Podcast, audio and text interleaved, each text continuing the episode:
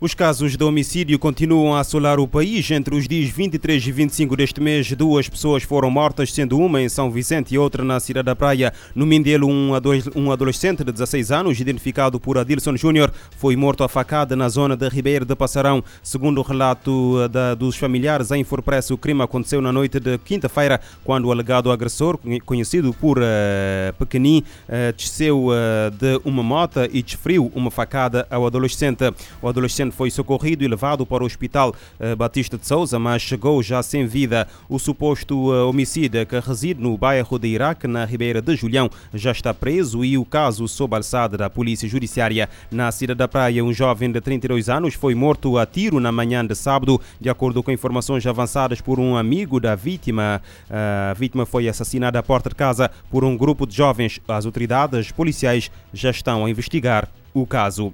Na Ilha do Fogo, a Inspeção Geral das Atividades Econômicas suspendeu na madrugada de domingo três estabelecimentos comerciais na cidade de São Filipe e nas zonas próximas por incumprimento das normas em vigor. De acordo com a Infopress, por volta das 23 horas e 30 minutos de sábado, a equipe da IGAI, que se encontrava eh, de visita à ilha, acompanhado de elementos da Polícia Nacional e da Câmara Municipal de São Filipe, realizou uma ação de fiscalização dos estabelecimentos que funcionam à noite e que deviam encerrar encerrar antes da meia-noite. O inspetor-geral da IGAI, Paulo Monteiro, que acompanhou a ação de fiscalização no terreno, disse que foram eh, suspensos três estabelecimentos, sendo um por falta de alvará, outro por falta de condições sanitárias e um terceiro por aglomeração de pessoas. Paulo Monteiro disse que a equipe de fiscalização deparou-se uh, num dos estabelecimentos com uma enchente de pessoas de pé e sem máscaras tudo de pé, sem máscara, nem nunca consegue identificar se de fato houve controle de certificação de vacinação foi um descontrole por completo. Eu teve que ir bem ali para não pôr cobro, porque já era incrível aquele festa ali. É? Uma e tal ainda estava em atuação. E infelizmente não chega ainda a hora. Foi, foi um espanto para nós, não é? É cá fácil. E já não está acostumado com esse tipo de evento ali na praia. Mas nunca sabendo, não são Filipe, não está com, não está com achava aquela, aquela situação ali. É preciso bem fogo, mais vezes. Há muita fiscalização para ser feita. Quer eh, São Felipe, quer Mosteiro, quer Santa Catarina.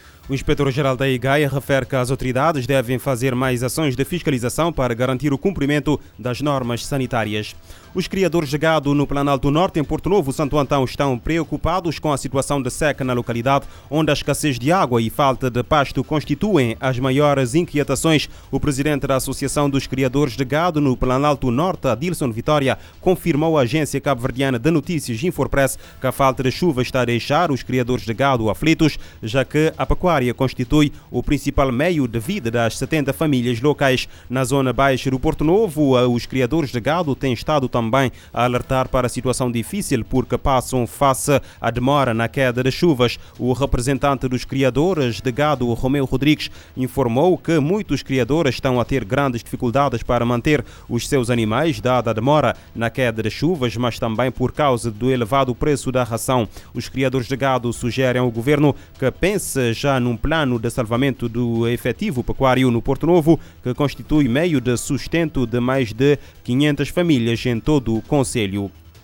A nível internacional, a PSP deteve em Matozinhos uma mulher eh, pela alegada autoria do homicídio do seu companheiro, num caso que passou, entretanto, para a alçada da Polícia Judiciária. Uma informação confirmada eh, por uma fonte policial, a agência Lusa. O crime eh, terá ocorrido ao final da noite de domingo numa habitação da rua Guilherme Felgueiras, em Matozinhos, Portugal, sendo a alegada homicida uma mulher de 45 anos anos e a vítima, um homem de 42. A fonte disse desconhecer contornos do caso, mas a edição online do Jornal de Notícias conta, citando uma testemunha, que o homem foi atingido com um vaso na cabeça e de seguida agredido com uma faca.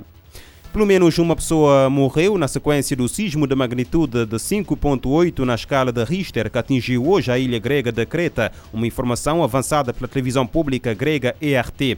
Um homem morreu enquanto trabalhava numa igreja que desabou. A Grécia é atravessada por falhas eh, geológicas uh, importantes uh, e os terremotos são frequentes. A 30 de outubro de 2020, um sismo de magnitude 7 na escala de Richter uh, sacudiu o mar Egeu entre entre a ilha grega de Samos e a cidade turca de Esmirna, matando duas pessoas em Samos e 114 na Turquia.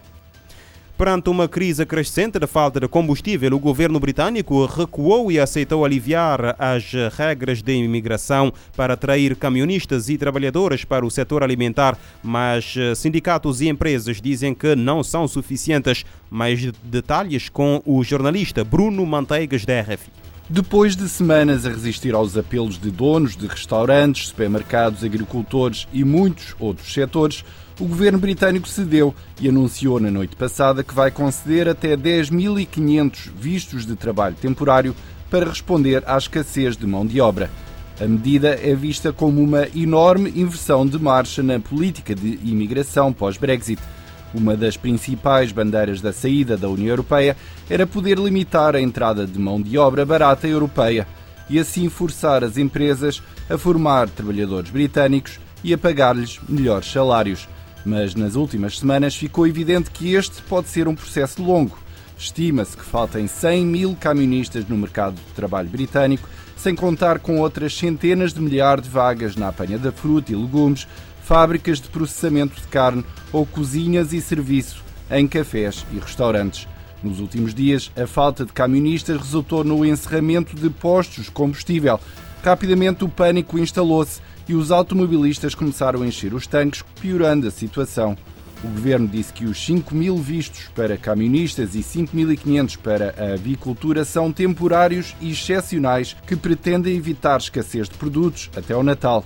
Mas sindicatos e organizações patronais já estão a dizer que um copo de água não é suficiente para apagar um incêndio.